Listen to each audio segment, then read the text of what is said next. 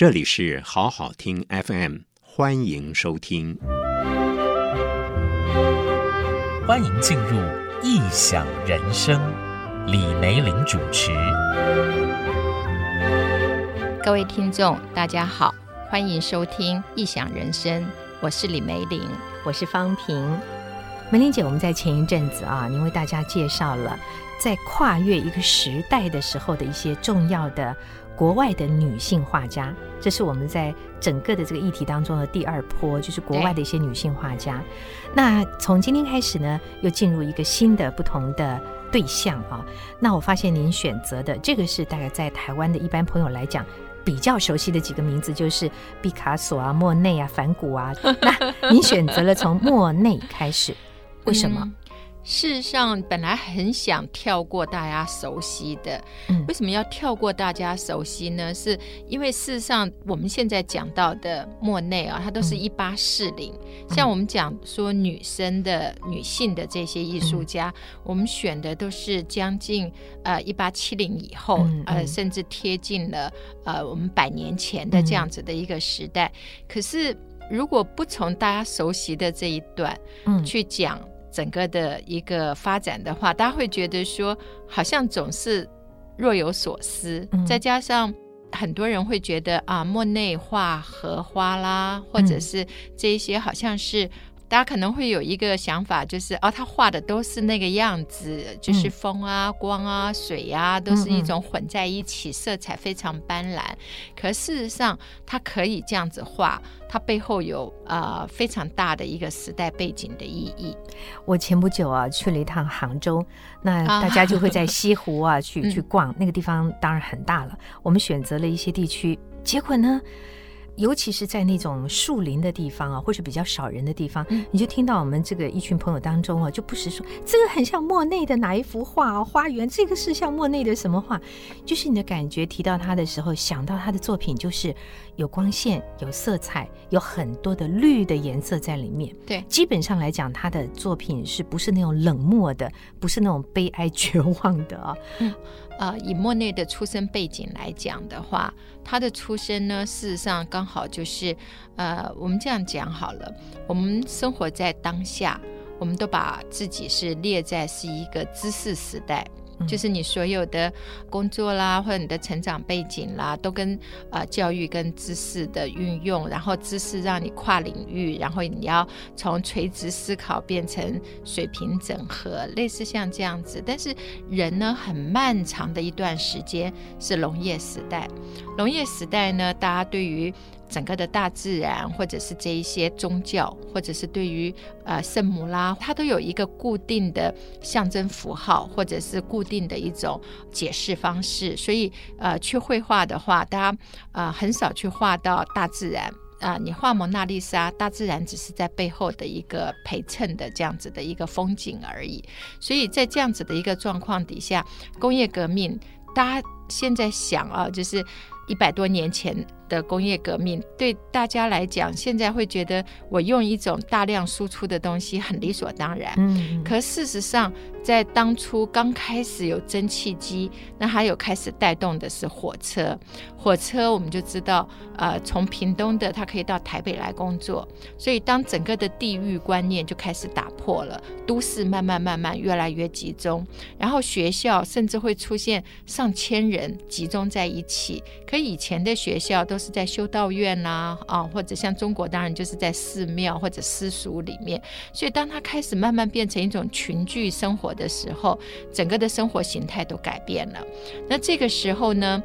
大家都开始走到户外去，户外变成中产阶级出来了。所以，整个的印象派一直反复的被所有国家的喜欢，是因为在日本，呃，他们刚开始。譬如说，像那个时候的徐悲鸿啊，去日本，嗯、那时候大家都画外光派，到户外去画光线，因为之前颜料要用矿石去磨，嗯，然后你要在画室里面慢慢画。可是工业革命就发明了用那个锡，做的那种，可以把化学的呃颜料塞到，就像软管一样这样子的啊，挤出来用就行。对，可是那个时候事实上连莫内之前的米勒啊，嗯、他们到户外写生都很辛苦，他们要带雨衣，要背画架，那个颜料还没有完全研发出来，有的时候还自己先准备放在那个袋子里，然后挤在油里面，呃，又有蚊子啊 什么，常常就是非常像是那种远征军一样的这样子去画户外，呃，必须借着一种科技上的一种发展，借着一种生活习惯的改变，然后大家开始喜爱的对象变成了一个，呃，就很像我有时候觉得说啊，去台湾的海边，有时候看到一些房子，它都。很矮很低老房子，嗯、因为那时候风墙啊，就像基隆。嗯、可是像现在，因为你有很好的钢筋，你有什么，你就会做的面向海洋，放一个大玻璃，然后这样看出去很美。嗯、可是之前它是一定要躲在坡的下面，被风的，要被风，嗯、要不然那个整个海风完全受不了。嗯、所以所有的生活改变，你的美感，还有你的。整个的那个呃视觉上的观感都会改变。那莫内呢，他是在印象派，也就是人类从农业进入到工业时代，他算是一个开先锋的人。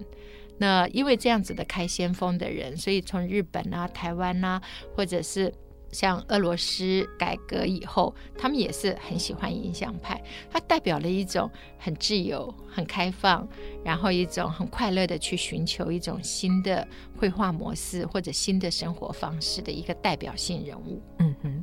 好，在玫玲姐更深入的介绍莫内之前呢，我们听一个简单的他的小档案。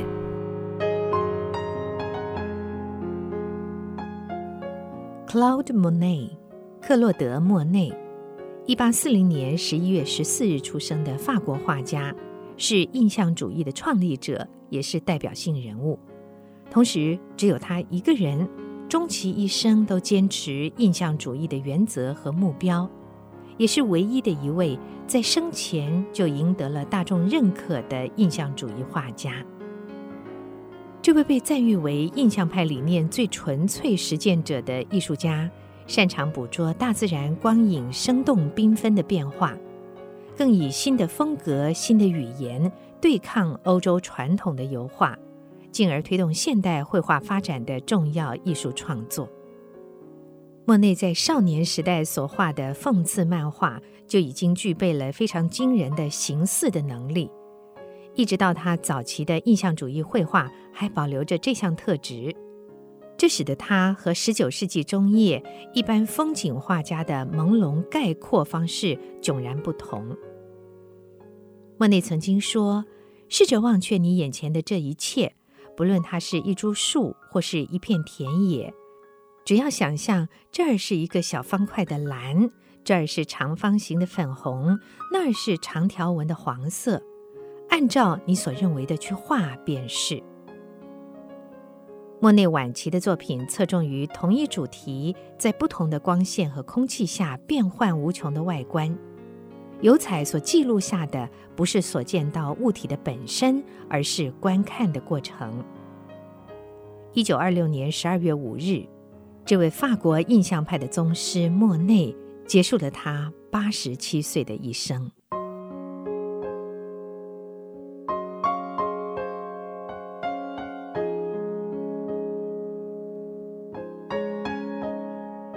玫玲姐，我一个很好奇的地方啊，就是都说莫内是印象派的代表人物，他根本就是创始人之一。可是呢，我这个对于美术作品一个大外行啊，我刚才就问了梅玲老师一个问题，就是说，如果他是印象派，那我们知道有那么多印象派的画家，可是他们作品各自不雷同啊，并不是每个人都像莫内这样画的都是户外的花卉啊、自然风景。对，梅玲老师跟我讲说，印象派不是一种画法。这真是让我觉得很惭愧。嗯，其实它还是有一个共通的技法啦。我们我们先讲印象派，嗯、可能大家都知道，就是印象派这个 impression 是一个非常贬义的名词，嗯、是因为我们上次有讲到，对，对就是呃那个时候的政府所注重的展览是要从沙龙里面去挑选，嗯、所以他们去看沙龙展的时候，他们去学画也都是在画室里面，也是想要去参加沙龙展，可是不断的被推荐，都没有被选上，所以他们就在沙龙之外另外办了一个落选展。那那个时候的媒体记者就去看这些展览啊、看到这落选展，那当初还有那个啊、莫内啊，他们这一些人啊，莫内画的那个日出印象，因为他画的塞纳河、那个太阳正要出来，那我们可以想象，现在我们看水面有太阳要出来。那你的光也是光晕，然后那个水面的波影也是呃错综复杂。但是记者看到那一个画，就是说哇，这些是什么话呢？都是凭印象乱画的画，嗯，嗯，所以他们就也蛮高兴，说那我们就叫印象派好了。嗯，嗯，但是印象派呢，它基本上比较像日本所翻译的外光派，也就是那个时候我们讲说中产阶级逐渐起来啊，大家走到户外去。去开始享受大自然，不再像以前有钱的贵族，他是穿着蓬蓬裙，带着狗，拎着他的行李，他走海边是为了让大家看他有那个能力去到这样子的户外去做这样子的旅行。那对中产阶级来讲，就像我们现在到户外去是一种生活上的享受，你可以去游泳啊，你可以去。不过那个时候的呃泳衣，像男生都是穿着差不多膝盖上面的那种长。裤啊，女生也是穿着裤装的，所以那个时候整个的户外是一个很大的吸引力。他们突然发现一个远，呃，也不是突然发现，是那时候的光学啊，就告诉大家，你眼睛看到的光是太阳经过三棱镜呢，它是红橙黄绿蓝靛紫，嗯，它就是没有黑色，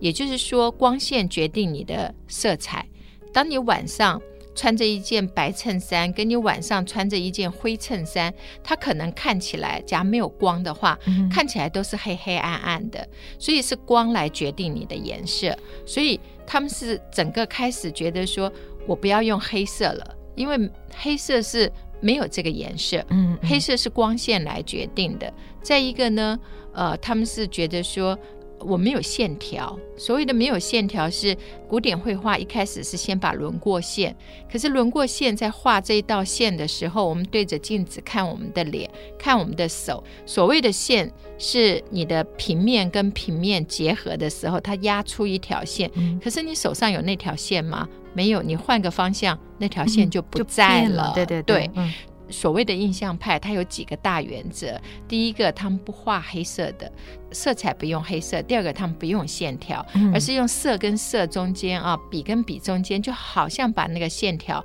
自然形成了。嗯，对。譬如说，他画他跟雷诺瓦他们全家一起去呃郊游，雷诺瓦就画莫内的太太撑着一把白伞。因为遥远的距离，站在小山丘，穿着白色的那种啊纱，风吹过啊，把整个脸都遮住了。所以在这样的状况底下，他不是画那个线条式的纱，他、嗯、也不是画线条的脸，而是背后的蓝天跟地下的那个绿草，它、嗯、就自然的颜色不同，就把就衬托出它的衬托出来了。对，所以难怪莫内会说。你不要看到你眼前的那个东西去画，而是你看到之后就把它忘掉。你可以把这个颜色，比方一棵树，你就想象成它是一个长条的绿。对那你看到一把伞，它可能就是一个圆的粉。对，不要去把它形象那么明显的具象化。对，为什么这么说？原来如此。对，所以呃，我们的衣服事实上我们没有办法看到风吹过的那种感觉，而是风吹过它事实上是乱。呃，就是层叠啊，就像我们讲波浪嘛，对、嗯、你不是画一个线条，就是像日本画那种津波啊、海啸啊，就这样子画一个波大浪。它事实上是里面有很多的运动，有很多的水分子或者类似像这样子。所以莫内带着，或者是他跟他周边的这一些人，他们共同有一个理想，就是要画出真正的绘画。当然，这个在后面也会逐渐的被推翻。就是我们常讲的，这个大自然的运作，这个光是随时在改变的。嗯，即便你啊、就是我们知道莫内常叫他的女儿，就是昨天下午两点开始画的画，你两点今天推过来，我要在同样的光底下去画稻草堆。嗯，那我要画稻草堆，它在啊、呃、黄昏的时候，它在清晨，它在正午的时候，它在风雨天的时候，稻草。它还是那种黄色，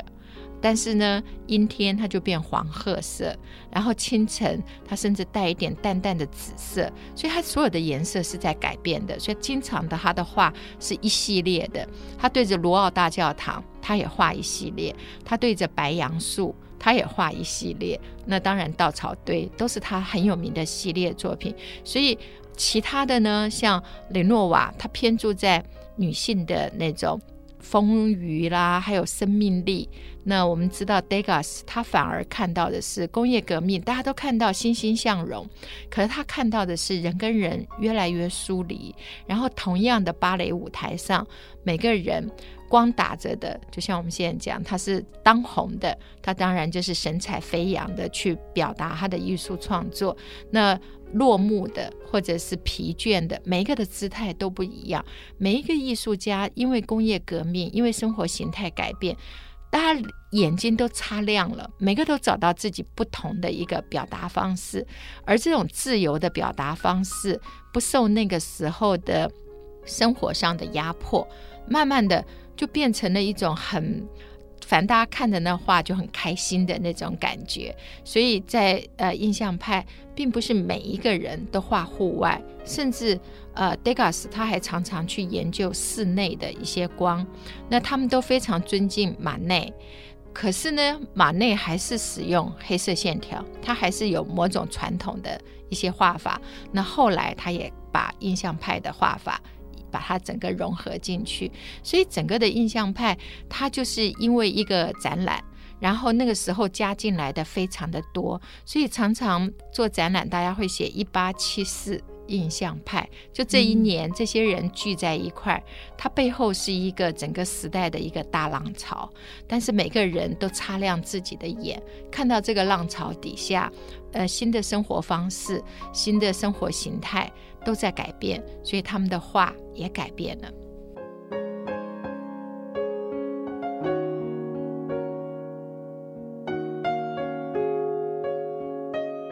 对于西洋的这整个的一个文明发展啊，他们常常是文化文学是走在前面。呃，当然从呃希腊的四大悲剧啦这一些，它常常剧场是带动呃整个的背后。绘画啦，或者是音乐，可是是到了印象派，也就是我们讲的中产阶级出来之后，他反而变成需要深思熟虑，或者是需要长篇论述的这一些呃社会观察的，他的文学反而走在比较后面，像印象派的诗人啊，马拉美拉这一些，反而是。绘画走在最前面，差不多同时音乐的改变也就同时形成，所以是一个比较特殊的状况。嗯哼，我觉得很有趣的是，莫内的作品数次来台湾展出，台湾的观众们呢、哦，为什么会特别的喜欢他的作品？呃，我想就是个人的猜测啦。台湾是从谢东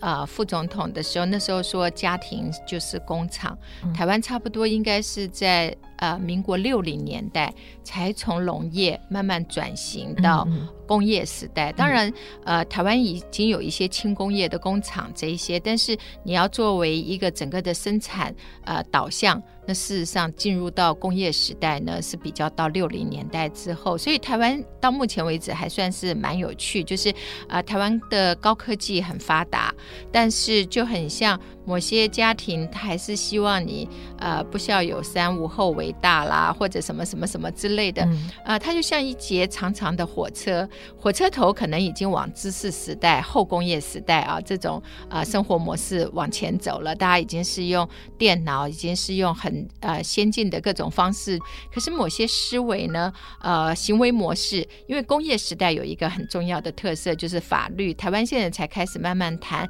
不是慢慢啊，就是比较 care 到人家的制裁权啊，嗯嗯或者是这一类的。嗯、工业时代。就是我不像农业时代啊，我什么都是这样子认识你，我缴税给谁都是固定的。嗯、工业时代是常常陌生人在一起做生意的时候，你就是要签合约，嗯嗯、所以法律非常重要。然后呢，行为模式，台湾很多现在是工业时代，嗯、可是很多思维呢，啊、呃，还是要回家，还是怎么样啊？还有某些农业时代，并不是说不好。而是任何国家，我们譬如说从第三世界啊，它要步向一个整体经济的时候，它都会经过很多的改变。在这个时候，印象派它本身就是一个呃时代呃改变的一个代表性作品，然后迎接你的是阳光灿烂的河边啦，或者是大家在野餐啦，或者是一种对未来充满了无限美好憧憬的这种感觉。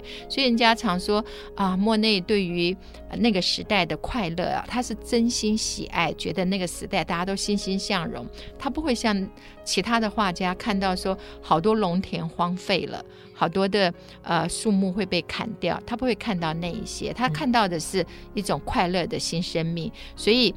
他的火车站系列、圣拉萨鲁系列也是很多人。啊、呃，非常着迷的，在那个呃黄金印象的时候，曾经来过那一张，嗯、那一张也是密特朗总统说他最喜爱的一件作品。他要画的就是那个火车头开始往前，那刚刚要发动整个的那个时候是蒸汽嘛，所以那个白白的烟哈、哦、就会把那个整个玻璃的那个顶罩蒙蒙的一片，嗯嗯然后那个时候的那个站长就会很神气的在前面，所以莫内那个时候。时候就觉得整个的生命是一种源源不断往前的动力。他跑去要画，然后还跟人家拜托，人家不准，他就一直去拜托。就是你只要停一下下，那个火车要鸣笛出发，嗯、呃，蒸汽开始弥漫的那一刹那，他画了。啊、也是系列作品。那个作品就是让人觉得他是真正的觉得人类是往前在前进，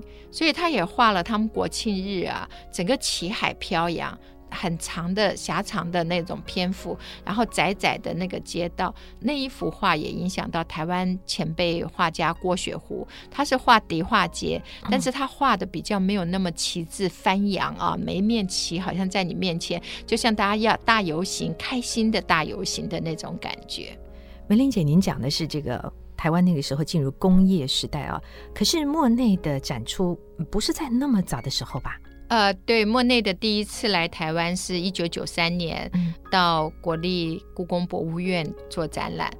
所以意思是说，因为他的作品其实充满着一股这种往前冲的力量，而且是有亮度的，跟台湾当时的情况可以符合。对，因为台湾事实上九零年代啊，呃，已经是整个呃经济发展非常的呃四小龙了，嗯、对对，很好的时候，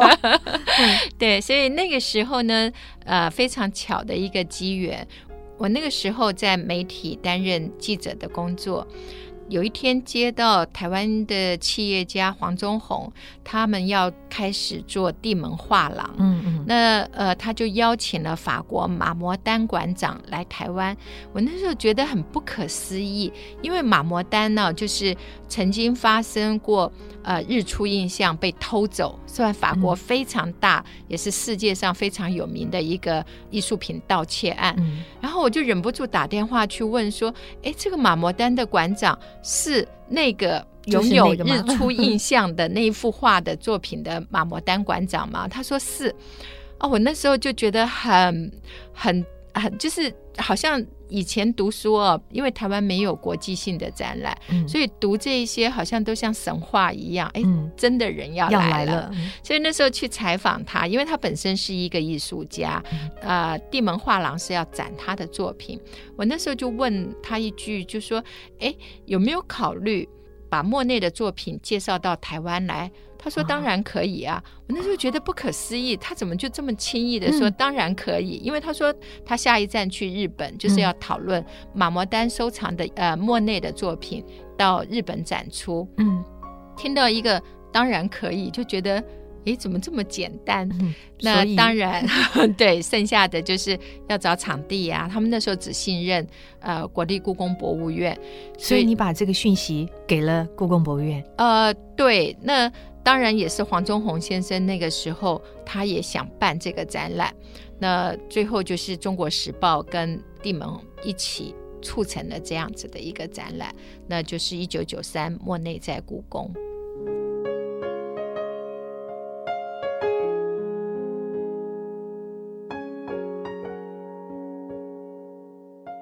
时的那个情况，你可以被叙述一下。对台湾的观众，我相信一定那个时候立刻大家就喜欢接受，不然不可能有这么强烈的回响。对于九三年的那一次展览啊，事实上它对后面的影响非常大，因为说好展览过来，并不是像现在这么容易，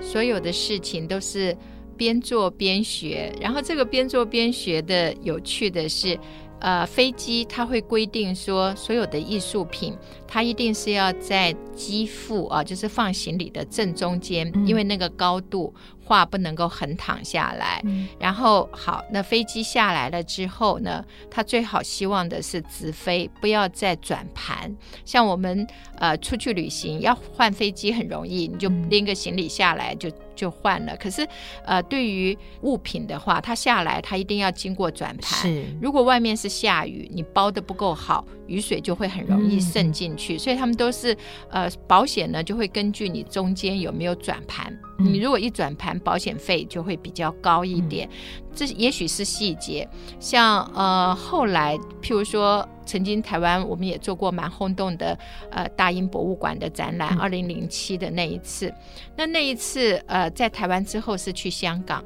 结果香港就没有很多，呃，就是恒温恒湿的车子就不够。嗯嗯、台湾的恒温恒湿车子，就台湾的运输公司非常棒，但是在那个时候呢，要找恒温恒湿车子，然后还要是油压的，就是当他碰到一九九三年那一次，在当时，当他碰到路不平的时候，他不会车子。颠簸，嗯、那那个时候真的就是非常辛苦。后来是找那个冷冻车送鱼货的，嗯嗯嗯，因为他那个车子里面的呃温度是冷的，嗯，所以那个时候所有的都是一种新的开始，包括保险。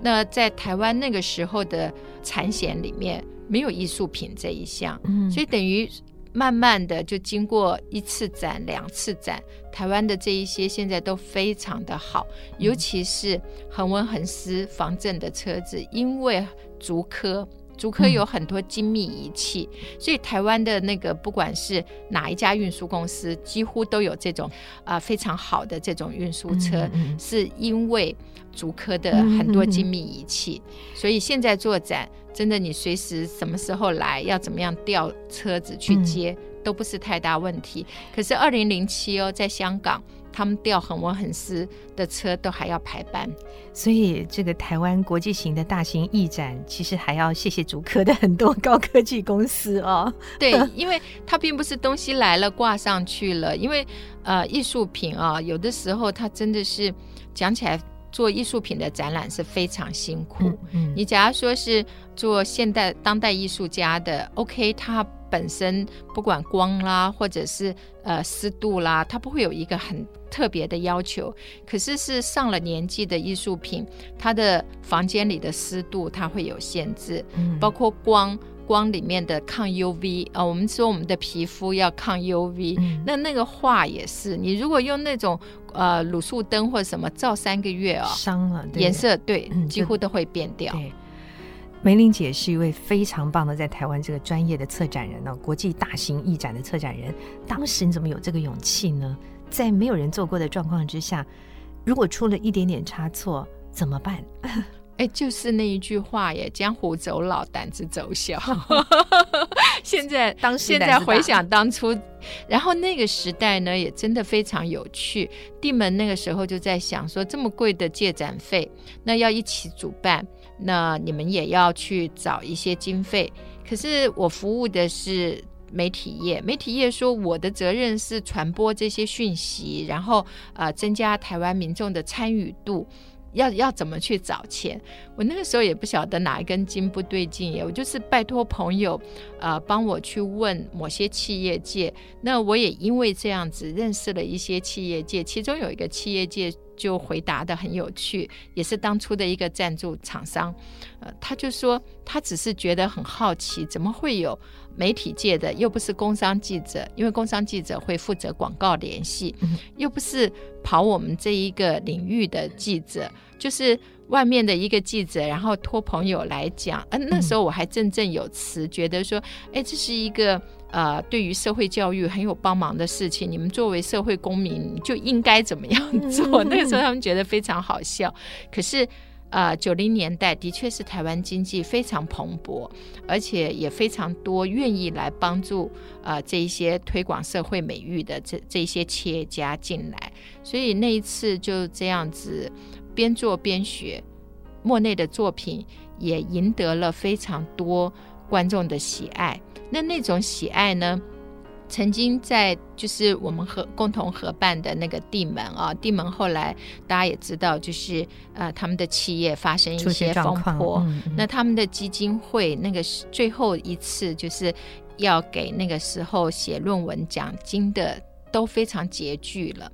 可是就接到一笔赞助，那个赞助的就是写他当初。在出国前，他大学毕业，刚好看了这个啊莫内的展览，他很感动。他说从那之后，他去国外念书，他就养成了看美术馆的一个习惯。嗯，然后他回台湾来，然后工作也很顺遂。那刚好在一个基金会兼一个基金会的工作，他就看到那时候媒体写地门的一些状况，他就捐了一笔钱。就很难讲，我觉得做展览很像蒲公英的种子，飞到哪，在心田里面开出什么样的花，你不知道。但是就是非常多的观众。